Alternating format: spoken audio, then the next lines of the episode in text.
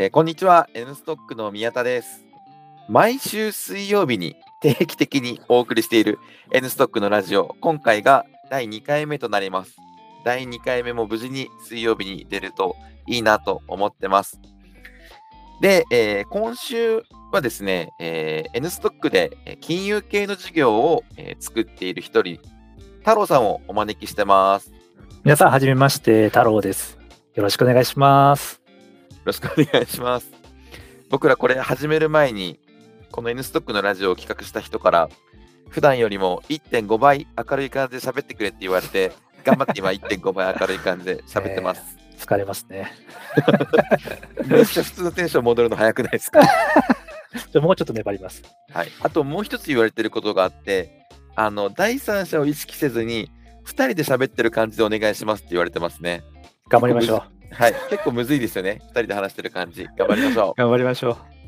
はい。で、N ストックのラジオの流れなんですけど、あの太郎さんは多分初回なんで分かんないと思うんですけど、このうん N ストックのラジオは、あの、マーケの松田さんからお便りが届いてまして、それを読みながら、あのやっていくスタイルです。なるほど。OK ですか？了解です。松田さんのお手紙に対して僕ら2人で喋ってるかのようにトークをするやつです。難易度高いですね。はい。頑張りましょう。じゃあ最初に、えっ、と、太郎さんの紹介をしてほしいというお便りが来ております。うんじゃあ、最初僕から太郎さん紹介して、これ、紹介って書いてあるから2人で喋るもクソもないじゃないですかねと思いましたけど、今。はい。じゃあ、僕が最初太郎さんを紹介して、その後太郎さんから自己紹介を、僕に喋ってるかのようにお願いします。はい。じゃあ、えっと、僕から太郎さんの紹介をします。太郎さんは、N ストックに入ってもう1年ぐらい経ちますかね。えっと、前職はオルタっていうスタートアップで CFO をされていました。で、その前は銀行で働かれてたんですよね。という感じで、あの、まあ、金融系の知識があるのと、あとはすごくこう、人当たりがいいというか、あの物腰が柔らかというか、で、社内でストレングスファインダーをやったときに、社交性とか、なんかそういう感じのやつが高かったんですよね。うん。なんで、なんか偉い人と会うみたいな時とか、なんか交流会があるみたいな時には、あ、太郎さんに行ってもらおうみたいな気持ちによくなったりします。僕がそういうのちょっと苦手なんで。はい。じゃあ、太郎さんの口からも自己紹介お願いします。あありがとうございます。えっ、と、沼田と申します。社内では太郎と呼ばれています。えー紹介いただいた通りですね、あの、オルタっていうクラウドファクタリングをやってるフィンテック企業で、えっ、と、初めてスタートアップのキャリアを、あの、始めまして、その前は、あの、銀行にずっと勤めていました。で、えっ、と、ちょうど宮田さんに会ったのはちょうど1年前ぐらいなんですけど、あのまあ、いろんな会社さんとこう合わさせていただいたときに、N ストックの、まあ、ことを知って、こう話をして、まあ、転職するに至ったんですけど、結構こう、当時、そのフィンテック事業みたいなものを立ち上げたいな、みたいな話を聞いてたんですが、なんかこう、聞いても聞いてもよくわからなくてですね、あの、すごく 逆に僕は面白いなって感じを、あの、感じた記憶がすごい強いです。あの、大体、こう、スタートアップにしても、事業を作っていく前って、ある程度、こういうものを作ろうかなとか、そういうのって決まってるじゃないですか。なんかそれが、N ストックの場合、かなりこう、ぼやーっとしてる感じで、あの、逆にそれがすごい僕は魅力を感じて、あの、N ストックでやるの面白いなと思って、N ストックに入社したというような経緯でございます。太郎です。よろしくお願いします。ありがとうございます。僕、太郎さんに言われてめっちゃ覚えてるのがあれですね。えっと、まあ、面接で内定を出させていただいて、でその後オファー面談みたいなのをやったときに、はいはい。太郎さん、他社さんからもオファーをもらわれてたんですけど、その時太郎さんは、この、例えばその会社の A 社さんとすると、この A 社さんは多分120点の会社なんですって言ってて、一方、N ストックは0点に近いと思ったんですよね。だから入ろうと思いましたって言われて、どどういうこと？って思いました。あその時なんかどういう気持ちでした？ん？その時言われて、0点って言われて。えーどういうこと？いや、おーなんか悪い気持ちはしなかったですね。なんて言ったらいいんですか？この変わってる人だよねって言われた時に、はいはいはい。変わってないよ、普通だよって言いながらも、あ、ちょっと変わってるって言われて嬉しいみたいな気持ちあるじゃないですか。それに近い感じです。0点って言われたけど、あ、なんか0点ってちょっと嬉しいかも、みたいな。なんか、宮代さんはそれ喜んでくれるだろうなと思いました。やばい。あの、そうですね。まあ、非常に失礼な発言だったなって思うんですけど、あの、逆に言うと、こう、面接を受けてる側としては、まあ、自由度が非常に効いて、こう、面白いなっていう感じもありましたよね。普通、こう、あの、一番最初面談した時ってなんか、プレゼンテーションしろって言いましたよね。覚えてます？しろ、しろとは言ってない。しろとは言ってない。いや、なんかこう、してほしいですとは言いましたね。ストライド何枚ぐらいでやってくださいみたいな。なんかそんな経験なかなかないですよね。あそあ、うそうなるほどね。それがいまだにあの N ストックの中では結構流れてる、なんか風習というか感じかなと思っていて、へえ。そうなんですよね。あの、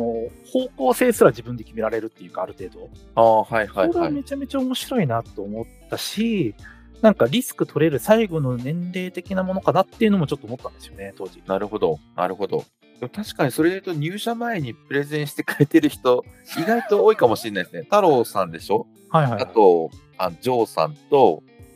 ザーさん？3, 3人プレゼンしてますかね、入社前に。いあ、そうなんですか。お願いしてしてもらったんですか？や、えっ、とですね、個人個人で勝手に。いや、個人個人別々ですね。太郎さんはなんかお願いしたと思うんですね、確か。はい。あの、ファイナンス事業、なんかこういうことやりたいみたいな、もしあったら、なんかプレゼンしてほしいみたいなお願いした気がしますし、ジョーさんは初対面の日にプレゼン持ってきてたんですよね、確か。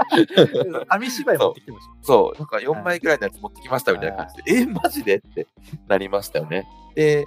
あと、ザーさんはあれですね、ポジションがなかったんですよね。ポジションがないっていうのは、うん僕らが求人を出してなくて、で、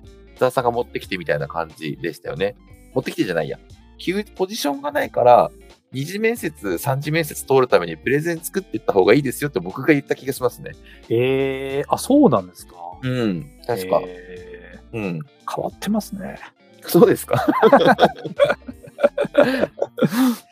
なるほどね。はい。まあでもなんかその自由さみたいなところは、N ストックの魅力でもあるかもしれないですね。よかった。うん。ちょっと意図して作られてるかどうかは謎ですけれども。はい。そうですね。なんだろうな。次の面接どうやって通るかを一緒に考えてる感じなんですけど、それ大丈夫かな？そうですね。変わってますね。はい。じゃあ、早速次の話題に移っていこうと思ってます。で、N ストックってどんなことをする会社なの？なんとなくストックオプションの会社というイメージを持たれている。イメージと実際のギャップはって感じなんですけど、太郎さんなんかどう思います？この辺。いや、まあ、あのー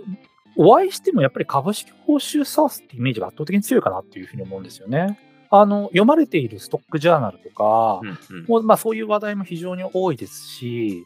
あの、認識としてはなんかそういうふうに思われてるケースの方が多いんじゃないかなと思いますね。そうですね。あのー僕自身も、やっぱりストックオプションの会社だっ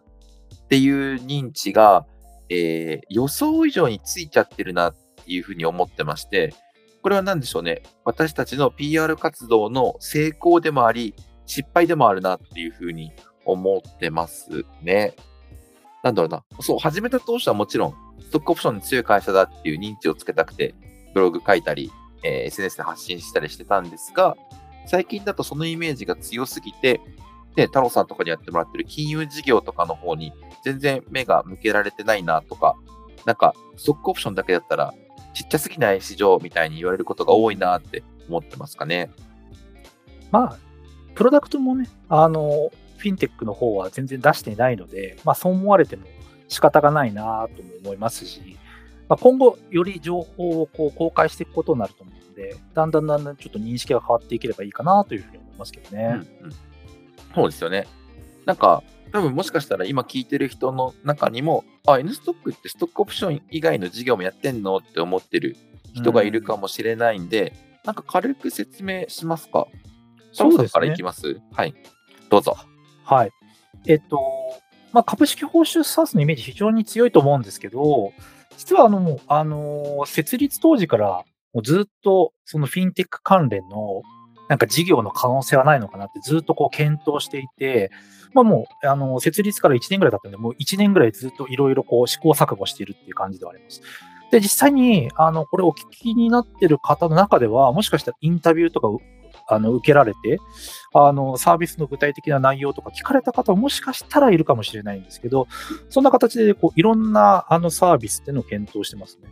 まあ、その中で今最近すごく気になっているのは、株式報酬サースともなんかすごく関連性も深くて、あのマーケットにインパクトがありそうな、まあ、セカンダリー取引っていうものですね。最近、こう、ストックジャーナルでも記事になってたと思うんですけども、結構なんか日本のスタートアップではあんまり聞き慣れない言葉だと思うんですけど、うん、結構インパクトあるんじゃなくてないかな、面白いんじゃないかなと思って、ちょっと気になってます、最近は。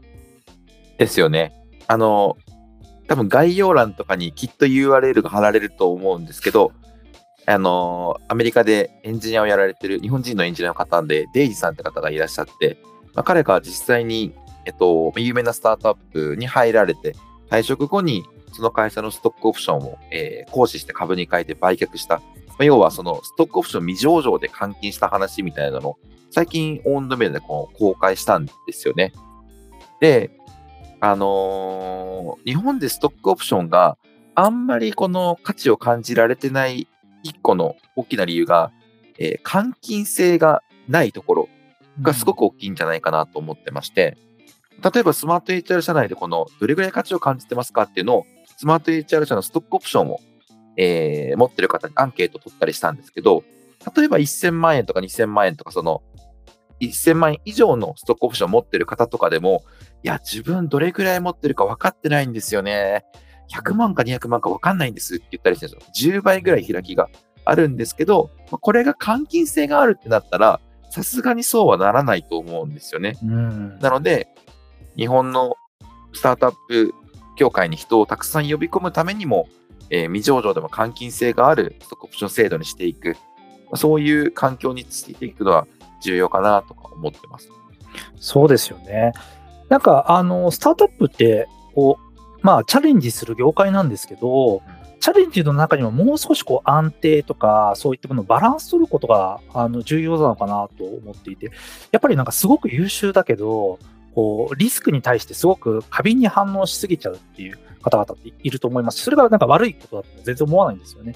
なんかセカンダリーでもうちょっとこう選択肢を増やすっていうことで、なんかチャレンジしやすくするとか、そういったものっていうのは結構難しいんですけど、やる意義結構大きいんじゃないかなというふうに思いますよね。うんうん、ですね。実際にそのデイジさんの記事も、うん、あの公開したの先週の金曜日ぐらいでしたかね、はいはいうん、だったんですけど、めっちゃあの、コメントとかもたくさんツイッターでリツイートとかされてて、あすごくいい感じなんですよね。これこれこういう感じだったら魅力的に感じるよとか、アメリカいいなみたいな。で、そう、日本だとですね、まあ、いろんな問題でこれがすぐには実現難しいんですよね。例えば法律の問題で、えー、未上場でストックオプションを行使して株に変えるってほぼ不可能で、うん、ただ株に変えないことには売買もできないみたいな、っていう法律の問題があったりするんですけど、ただこれあのスタートアップ5カ年計画の中で変わりそうな法律でもあるんですよね。うん、で、これが早期に変わる、法律が変わって、未上場でのストックオプションを行使できるようになれば、行使して株に変えることができれば、えー、未上場で、えー、ストックオプション行使して株に変えて、え実際に換金するってことができるようになるので、そうすると、よりスタートアップに飛び込んで、えー、一発当てようみたいな人も増えてくると思いますし、逆に今スタートアップで働いてる人たちが、目の前の生活が安定して、より仕事に集中できるみたいな環境も用意できるかなと思ってます。そうですよね。なんか、インタビューしてると、まあ、まあ従業員の方ももちろんなんですけど、経営者の方も、すごく結構大変なご苦労されて生活維持する人っているじゃないですか。逆になんか創業者の方ってこう自分の給料を上げづらかったりとか、そういうので、こう、片見せ前を本しながら頑張ってらっしゃる方って結構いるんだなっていうふうに思いましたね。そうですね。なんかあの、最近、えっ、と、どなたかはど忘れしたんですけど、Facebook にその、あるスタートアップの起業家の方が、あの、クレジットカードの審査通らなかったみたいなのを挙げられたりとかしてて、マジで通んないんですよね。なんか、そう、スタートアップの未上経営者ってお金持ちだと思われがちなんですけど、全然お金がなくてすごい困ってるみたいな方の方が圧倒的に多いんですよね。うん。確かにそうですよね。なんで、まあ、あの、セカンダリーの売却できたりとか、まあ逆に買い取りできたりとかって、まあメリット、デメリットいろいろありますし、まあ税務的にも複雑な複雑になったりすることもあるので、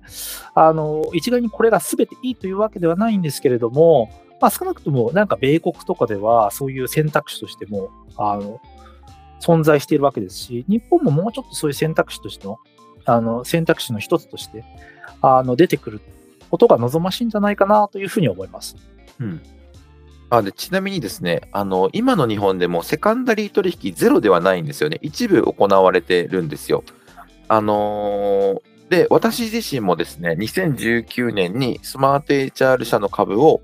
えー、1%弱ぐらいだったかな。あの、セカンダリーで売却してます。で、その時の話もですね、N ストックのオウンドメディアで、えっと、紹介してるんですけど、その時はあの、私の話というよりは、えー、ヤプリの代表の井原さんの話をインタビューするって形で出していて、でそこに自分の話も少しあのさせてもらってるって感じなんですけど、まあ、要はですね、創業者とか、あの初期からいるような経営メンバーとかだと、セカンダリーのチャンスって実はあるんですよね。うんえー、一方で、えー、社員の方となると、さっき言ったみたいに株ではなくてストックオプションという形で持っているので、これだとチャンスがないんですよね、現在の日本においては。なんですが、さっき言ったそのセカンダリー取引をできなくしている法律っていうのが実際になくなって、具体的にこれ保管委託要件っていう法律がネックになってるんですけど、保管委託要件が撤廃されたり、なんかルールが変わったりすると、えー、社員の方でもセカンダリーできる取引をできるチャンスが出るかなと思ってまして、まあ、要はその起業家ではない、えー、途中からスタートアップに飛び込んだ方たちにでも、えー、早いタイミングで換金のタイミングが訪れるっていうのは、すごくいい話、いいことかなと思ってます。で、まあ、どういう人たちが、あのこれが起こると嬉しいかっていうと、まず一つ目が、その、ライフイベントとかでお金が必要な方ですよね。例えばなんか、家を建てる時の頭金であったりですとか、お子さんに、えー、例えばお受験とか、えー、させたいと思ってるけど、まとまったお金が必要だっていうような、そのライフイベントの変化によってお金が必要な方であったりですとか、あとはですね、そのスタートアップを経験して自分でも起業したいって思う方が、なかとはいえなんか手元にまとまったお金とかがないとリスク取れないみたいなこともあると思うんですけど、まあ、それ例えば退職のタイミングとかでセカンダリーで売却して、で、それの資金を元手に起業するとか、いろんな使い道がある、セカンダリーがあると、いろんな方の人生がよりこうチャレンジができるようになったりとか、えー、充実するように変化できるっていうのはあるかなと思ってます。なんか、僕がもしセカンダリーがあったら、まあ、売るのもそうなんですけど、なんか買ったりもするかもなってちょっと思いましたね。うんうん、なんか結構会社が、あこれはいけるかもしれないとかって思ったら、もっとなんか買ってみたいなとかって思うかもしれないですね。うんうん。そうですね。なんか、スマート HR 社内の人にセカンダリーをしても、なんか売りたいっていう人もいるし、え、めっちゃ買い増ししますっていう人もいるし、面白いですね、この辺は反応が分かる。そうですよね。うん、まあそういう選択肢ができるのが面白いんでしょうね。うんうん。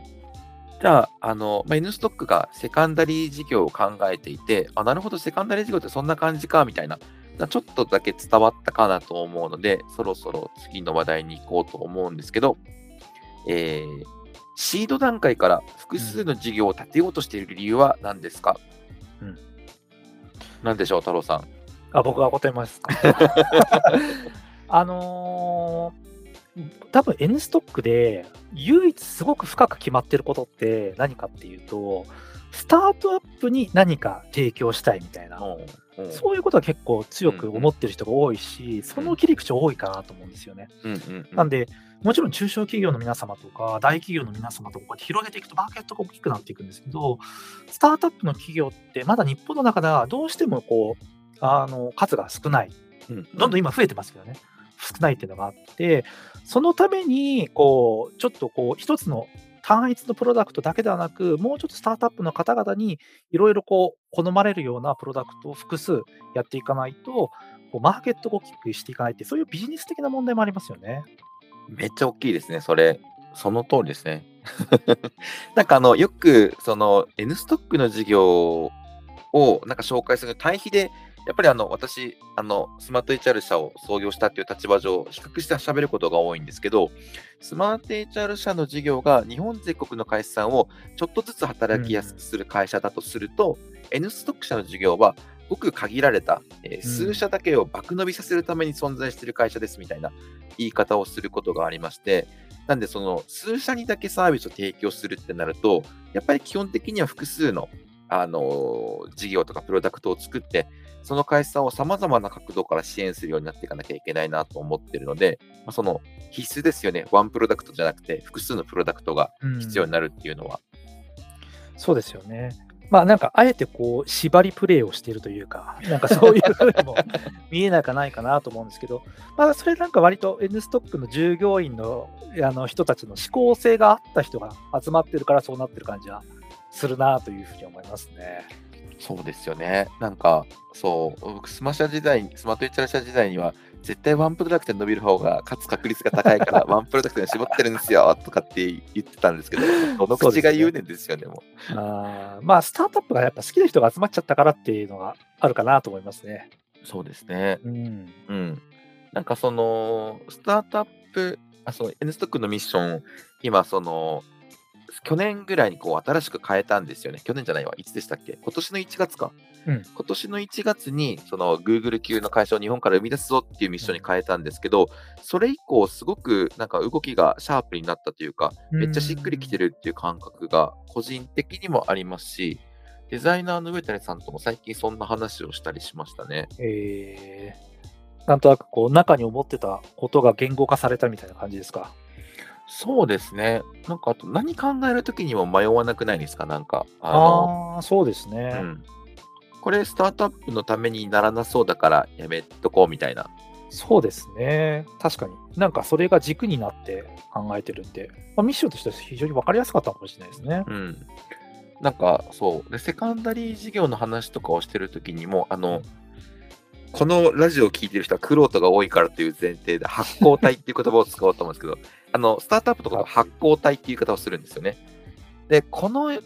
やり方だと発光体の人喜ばないよねとかで言うと、うん、割となんかその論点での議論終了みたいになったりすることが多いなと思ってまして、うん、マジでその顧客の方というか、スタートアップの方を向いてる仕事感はすごいありますね。そうですね。もう、あの、願うならば、もうすべてのスタートアップの方々に成功してもらいたいですよね。うん、そう思います。ただ、現実問題成功するスタートアップってそんなに数は大きくなくて、うん、多くなくて、この前なんかの IBS か、IBS のイベントで、シードスタートアップの成功確率どんぐらいかみたいななんか話がちょっとあったんですよ。で、なんかその時に話を聞いた VC の人の話だと、10%ないぐらい。100社投資したら10社ないぐらいかなって感じなんで、全部の会社に成功してほしいと思いつつも、実際成功するのはやっぱり10%未満。だけど、その10%未満の会社さんにはバグ勝ちしてほしいみたいな事業を作っていけたらいいなと思ってますね。そうですね。で、次の質問いこうと思うんですけど、えー、2人を突き動かす動機は、なぜそれらの事業をそんなにもやりたいの？という質問ですと。で僕の場合はあれですね、そのスタートアップのおかげで、なんかやっと自分の人生を取り戻せたぐらいに思ってるんで分かりやすいような気もするんですけど、太郎さんってどんな気持ちでその N ストックに入ろうと思ったというか、スタートアップ向けに頑張ろうってなってるんですか？いや、やっぱり、あの、前の会社の影響がすごい大きいからですかね。あの、本当に創業から早い段階から、スタートアップに経験させてもらってて、でやっぱりあのもちろんスタートアップは大変なこともあるんですけど、すごい楽しかったなっていうのがやっぱり振り返ると思うんですよね。し、なんかこう、みんな頑張ってたなっていうのがあって、もちろん今も皆さん頑張ってると思うんですけど、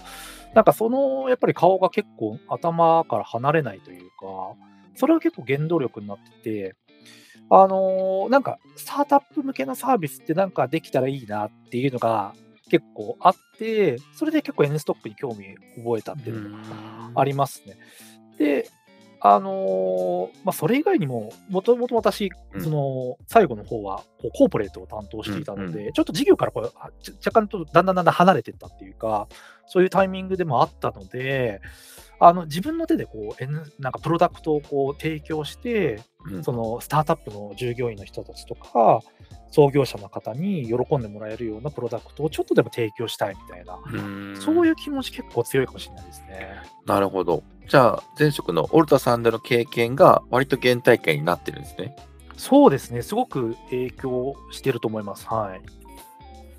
ありがとうございます。あの、カンペで宮田さんの話もはしょらずにやってってきてるんで、喋ろうと思うんですけど、僕の場合はですね、その、繰り返しなんですけど、スタートアップのおかげで、やっと自分の人生を取り返せたみたいな感じがすごいあるんですよ。なんでかと言いますと、20代の頃は結構、あ、人生ぐちゃぐちゃになっちゃったなと思ってまして、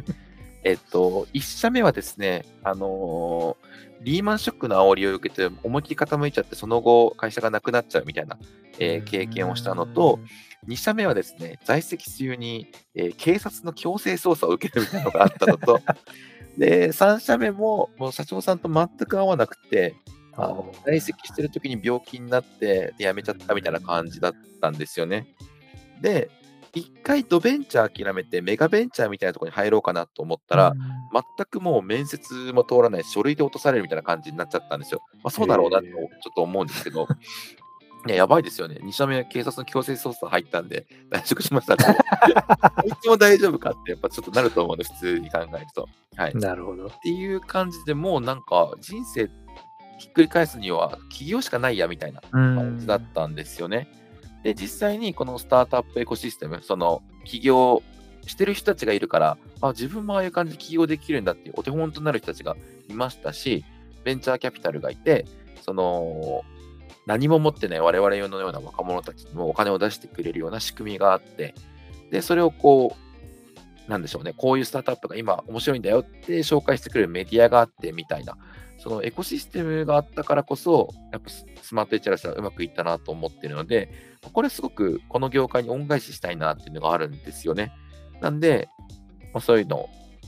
そういうのというか、そのスタートアップ業界をより良くするためだったらめっちゃ頑張れるみたいな感じですね。うん。宮代さん、割となんか、それを結構す素直にストレートに表現してる感じありますよね。あそうですかうん、ななんだろうな、こういう、ラジオ向けにこういう風にするっていうか、なんか、素直になんかスタートアップのためになんかいいことないかな、みたいな、そういうので、あの、一番最初、こう、選んでる感じがしますよね。ああ、ありがとうございます。あでも本当にそう そう思ってますけどね。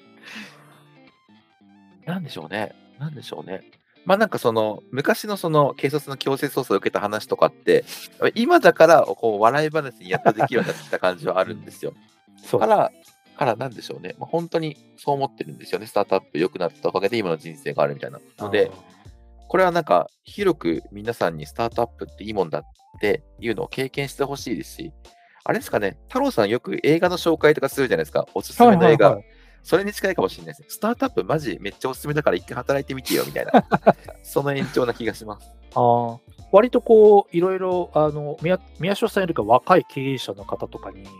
こう、これどうしたらいいんですかとか、こういう質問されたりすることも多いんですか、宮代さん。あお多いですね。多いですし、なるべく、まあ、相談に乗る時間を確保しようとはやってますかね。で理由は僕もそれをやってもらったからなんですよ。前のえー、あの自分よりも先輩の起業家の人たちに相談の時間取ってもらったりしてたんで、あこれはなるべく自分も同じような相談が来たらやろうみたいな感じですね。うん。なんか、宮田さんってこう、社内でも割とフラットなイメージあるんですけど、ありがとうございます。なんか年下の創業者の方々とかにも割とフラットなイメージ持たれてるんじゃないかなと思うんですけど、結構意識してやってらっしゃるんですか？意識して、意識して、意識して、難しいですね。まあ、意識もしてるし、してないとも言える。何も答えてない。あのーなんかあれなんですよね。そもそも僕やっぱり話すのは敬語で喋ることが多いんで、なんか年下の人に敬語で喋ってるだけでフラットに見られるっていう、なんかすごい得してる あれもあるなと思いますし、あとなんかこういう言い方をすると最近は逆に失礼だとも思うんであんまり使わないようにしてるんですけど、はい。えー若いのにすごい方めちゃくちゃ多いなと思うんですよね。うんなんか、例えば、あの、タイミーの小川さんってわかります、うんタイミーの社長の小川さん。はい。めちゃくちゃ若いんですよ。まだ20代中盤ぐらいで、で、かつその、まあタイミーも HR 領域で、スマート HR も HR 領域なんですけど、僕、起業家の素質、タイミーの小川さんに全然負けてるなって喋ってたと思うんですよね。あ、そうなんですね。彼の方がめっちゃ大物になるやんみたいな思うんですよ、喋ってて。っていう、なんかシンプルにすごい人多いなと思ってるんで、なんかリスペクトがでかいですよね。おーうん。なるほどうね。ん。からなんかあんまりキンキン、なんか意識してないといえば嘘になるけど、実際に意識せずシンプルに、あ、この人の方がすごいから、なんか年上だからとか、先に起業してからみたいなので、偉そうにするのは違うかなみたいな、そんな感じですかね。いいですね。いいですか？ありがとうございます。僕がいいですねっていう話もないですけど。はい。じゃあそろそろ終盤に向かいましょうかっていうカンペが出たので、えー次の質問に行きたいと思うんですけど、えー視聴者の皆様には N ストックってどんな会社って思ってもらえると嬉しいですか、うん、じゃあ僕喋った後に太郎さんお願いします。はいえっと、そうですね。冒頭で言った通り、その良くも悪くも株式報酬の会社、ストックオプションの会社ってイメージがめっちゃついちゃってるなと思ってるんですけど、実際にはいろんなことをやろうと思ってるんですよね。さっきのセカンダリーの事業もそうですし、えー対象顧客が狭い分、いろんなプロダクトだったり事業を作っていかなきゃいけないなと思ってます。なので、株式報酬だけじゃないんだよっていうのも思ってほしいですし、えーいろんな事業をやるんだな、複数の事業を最初からやるつもりなんだなっていうのを知ってほしいですし、ピュアな気持ちでスタートアップ向けに、えー事業を展開していくスタートアップ業界を良くしたい。その業界で働くことを魅力的だと思ってくれる人たちを増やしたい。そんな感じですかね。太郎さんどうですか、そうですね。ちょっと考えたんですけど、まあもう軸として、こう、スタートアップとスタートアップの周りにいる人たちをこう幸せにするプロダクトっていうのが、まあ唯一の軸なのかなっていうふうに思っているので、なんかそう言って、なんかそう認識してもらえたらすごく嬉しいなっていうふうに思いますし、あの、皆さんにこう、愛されるようなプロダクトとか展開できるようになったらいいなというふうに思いますね。ありがとうございます。ありがとうございます。なんか第三者を意識したコメントですね。はい。じゃあ、最後なんですけど、最後、未来の話をしてほしい。これからどんなタイムスケジュールで、いつくらいに皆さんにサービスを届けられそう目指してる？はい。えー、そうですね。SARS 事業、株式報酬の SARS で言いますと、今、えーす複数の会社さんで POC みたいな形で、まだあの課金はしてないんですけど、まあ無料で使ってもらっている状態ですと。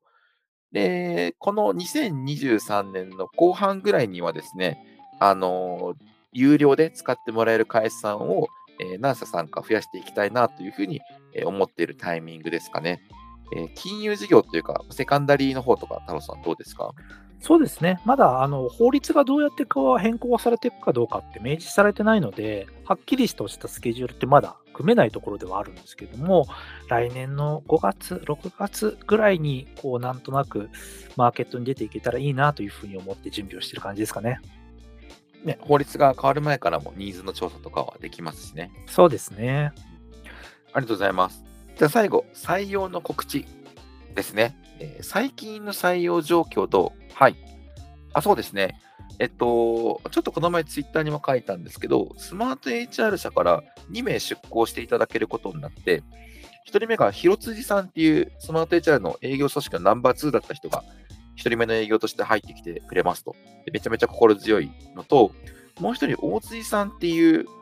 大辻さんなんて紹介したらいいんだろうな。最近まで関西支社長で、あ、そうだ、スマート HR の1人目の正社員なんですよね、確か大辻さん。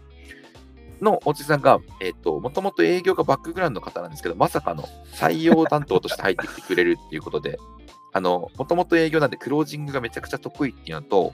関西支社で大辻さんがオファーした人100%入ってきてるらしいんですよね。オファーで断ることゼロみたいな。その我々に今ない採用のクロージング能力っていうのが欲しいなと思ってるので、すごく心強い2人だなと思ってます。でただ、スマート HR 社からの出向って、あのー創業メンバーの2人を除くと初なんですよね。うん、で、正社員の中に占めるスマート HR 社員の比率って計算したら16%ぐらいしかないんですよ。あの、母数が14人とかなんですけど、はい。なんで、あの、独立系スタートアップのようにやってますのが伝わるといいなと思ってのコメントでした。はい。あと、エンジニアの方もようやく1人入社が決まりまして、で最近、あの、応募であったりですとか、あのーなんでしょうね、最終面接とか進む方が増えてきているので、今後、どんどん増えていくかなと思ってます。太郎さんからも何かあります？採用で告知しておきたいこととか。そうですね。あの、プロダクトが複数こうまたがるので、やっぱエンジニアの方々とかは、こう、どんどん来ていただきたいなとすごい思ってるんですよね。で、割とこう、フィンテックっていう言葉が、割とこう、ネガティブに捉えられるというか、すごい難しいことやってそうな印象が強いらしいんですよね。あとはなんか怖い印象とか、賢い印象みたいなのがあるんですけど、なんか、あの、だいぶ働いてる側としてこうギャップがあると言いますか、あれなので、あの、ぜひ、こう、かんあのカジュアルな面談でも結構ですし、あとは、あの、簡単なイベントとかよく N ストックやっているので、そういうのに気軽に来ていただけると、だいぶ社内の雰囲気が分かってギャップを感じていただけるんじゃないかなと思います。ありがとうございます。そうですね。あの、SARS の方もエンジニアの方が増えると、単純にもっと早くあのお客さんに使ってもらえたりですとか、事業を伸ばすことできそうだなと思ってますし、セカンダリー事業の方も結構 SARS と地続きな感じなんで、セカンダリーマーケットは興味あるけど、株式報酬 SARS あんま興味ないなって方も、実は一緒のプロダクトというか、地続きで大きくできそうなので、もしちょっとでも今日の話の中で何か一つでも引っかかるところがあったら、よければカジュアル面談とか、あの、なんか遊びに来てもらうのができたら嬉しいなと思ってます。ちょっと採用で1個言いたいことを忘れてました。あの、実は N ストック社ですね、社員が今10、あの私たち含め、私とか含めて14名今いるんですけど、女性社員がですね、1人しかいないんです。うんで、かつ、えっと、応募数をざっくり今調べて、ちょっとまた正確な数字ではないんですけど、ざっくり調べたところ、えー応募者に占める、全応募者に占める女性の割合割合も1割ぐらいしかないんですよね。で、結構これやばいよねって話が社内でも出始めてます。で、えっと、まあそもそも女性の応募を増やさないことには、ちょっとこれ改善難しそうだなと思ってまして、なんかそのあたりの発信っていうのも今後していきたいなと思ってます。はい。ということで、締めたいなと思ってるんですけど、あの太郎さん、なんかラジオとかに向いてる感じがしますね。あ、本当ですか、うんもうなんか今テンション上げすぎて、もう多分この後疲れると思います。本当ですか？いや、なんか受け答え上手だし、話発展させるの上手だし、あと声も聞きやすいですよね。あ、本当ですか、はいいつもよりだいだいぶトーン高いですよね。確かに、なんかお客さんに電話してる時みたいな声ですよね。ああ、そういう感じで喋ればいいのか。ああ、宮田さんでもずっとトーン高いから、こう、上げなくてもいいんじゃないですか？本当ですか？でなんか、僕だからこうプレゼンテーションするときとも同じトーンですよね。このああ、そうですかね。でもプレゼンするときもうちょっとなんかあれですよ。てかこれ話膨らませてたら終わらなくなるんで。バイバイで思い切って締めましょうか。勇気を持って。はい。じゃあ今日は第2回目の N ストックのラジオを聞いていただいてありがとうございました。さよなら。バイバイ。バイバイ。